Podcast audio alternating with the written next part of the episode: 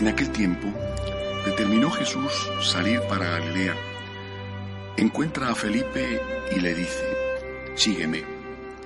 Felipe era de Bethsaida, ciudad de Andrés y de Pedro.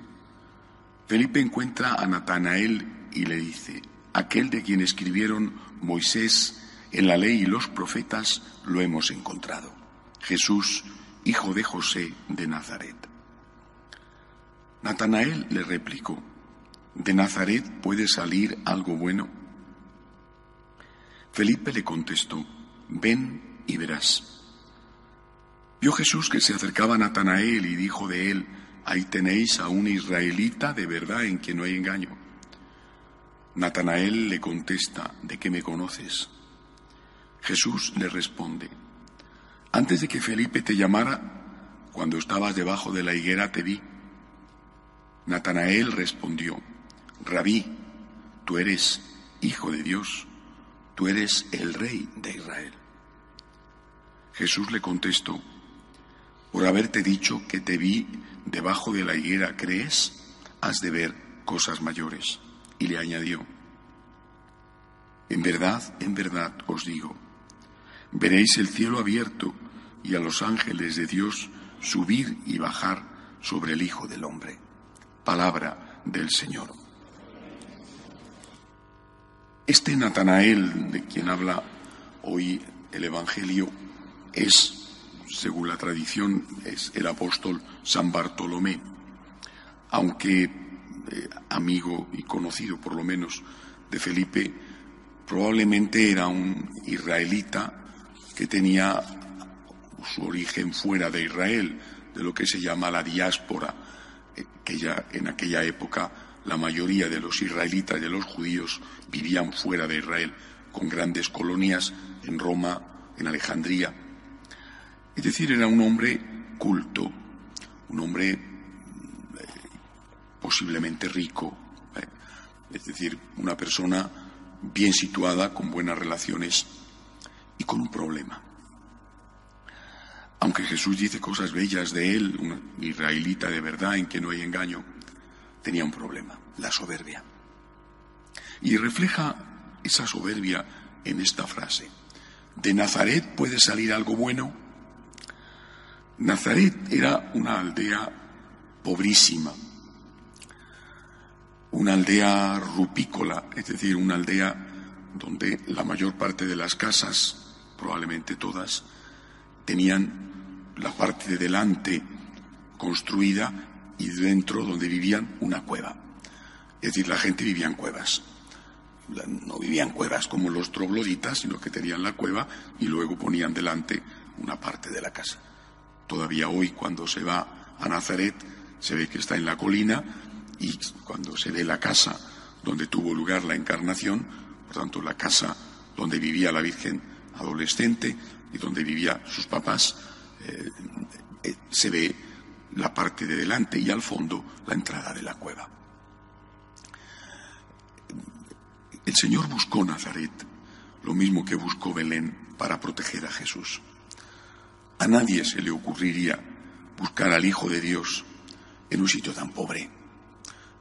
No digo porque lo ignoro si era la aldea más pobre de Israel, pero debía andar por ahí, ¿eh?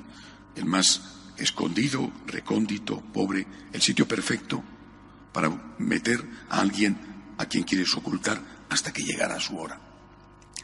Pero esto, eh, una persona como Natanael, como San Bartolomé, no lo supo ver. Entonces consideraba que Dios nuestro Señor iba a manifestarse, así se lo está anunciando Felipe, hemos encontrado al Mesías, iba a manifestarse donde tenía que manifestarse, caramba, ¿cómo se va a manifestar con los pobres?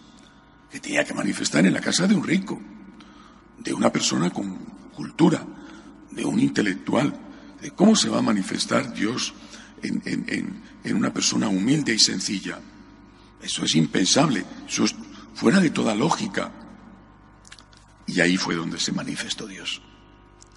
Lo mismo que cuando la Virgen se aparece con muchísima frecuencia, se aparece a gente muy sencilla, no porque los sencillos sean tontos, que tienen una sabiduría muchísimas veces más profunda que los que han ido a la universidad, ¿eh? sino porque tienen la capacidad de ver de otra manera. Ahora, ¿esto qué significa para nosotros? Primero, en, nuestra situación, nuestras condiciones, vemos estas huellas de soberbia a veces dentro de nosotros. Cuando juzgamos, es de otro color de piel, es de otro país, y nosotros, europeos, blanquitos, muchos de los que estamos aquí con títulos universitarios, podemos mirar por encima del hombro. Luego cuando conoces a la gente, te das cuenta de que saben más que tú, que son mejores que tú y que tienen sobre todo una visión de la vida más completa que la tuya. Por tanto, no juzgues y no serás juzgado. Esto con respecto a cada uno de nosotros. Pero cuando lo miras a un nivel colectivo, ves que sucede igual. ¿Qué sucede y qué está pasando de fondo eh, con el tema de Cataluña? Es esto. Nosotros ricos vamos a ayudar a los pobres. España nos roba. ¿Para qué? ¿Para dónde?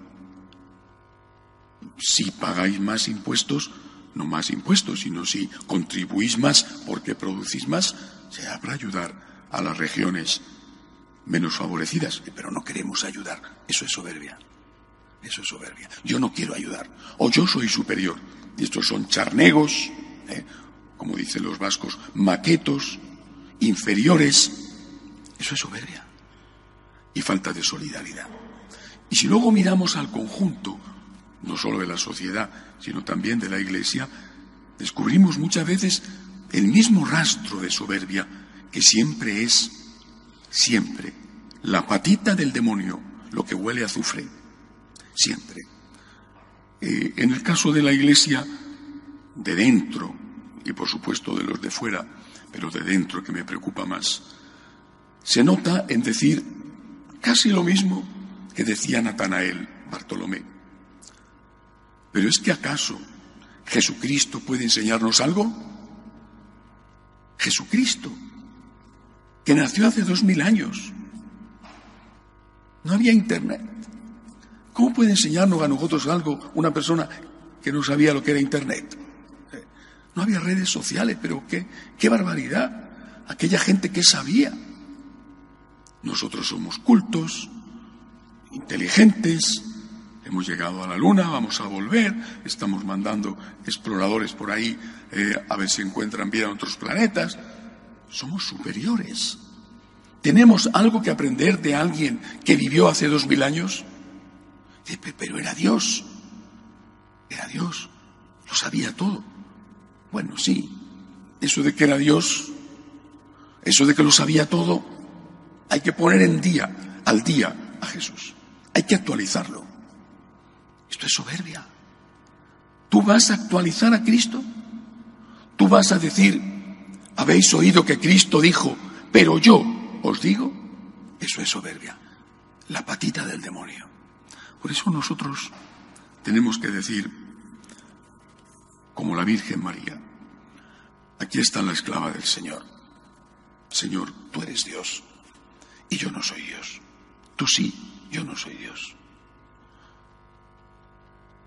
Jesucristo sabía lo que sabía, sabía todo, pero no sé si tenía en la mente en ese momento todo. Pero era Dios, es Dios. Nosotros tenemos que aprender de Él, no corregirle a Él. Ser discípulos de Él, no maestros de Él. Y con respecto a los que nos rodean, exactamente igual. No te consideres superior porque eres de una región más rica porque eres de un continente más rico, porque a lo mejor la soberbia que tienes te hace más pobre y peor persona que aquel otro que viene de una región más pobre o de un país más pobre. Pidámosle a Dios que nos ayude. De pie, por favor.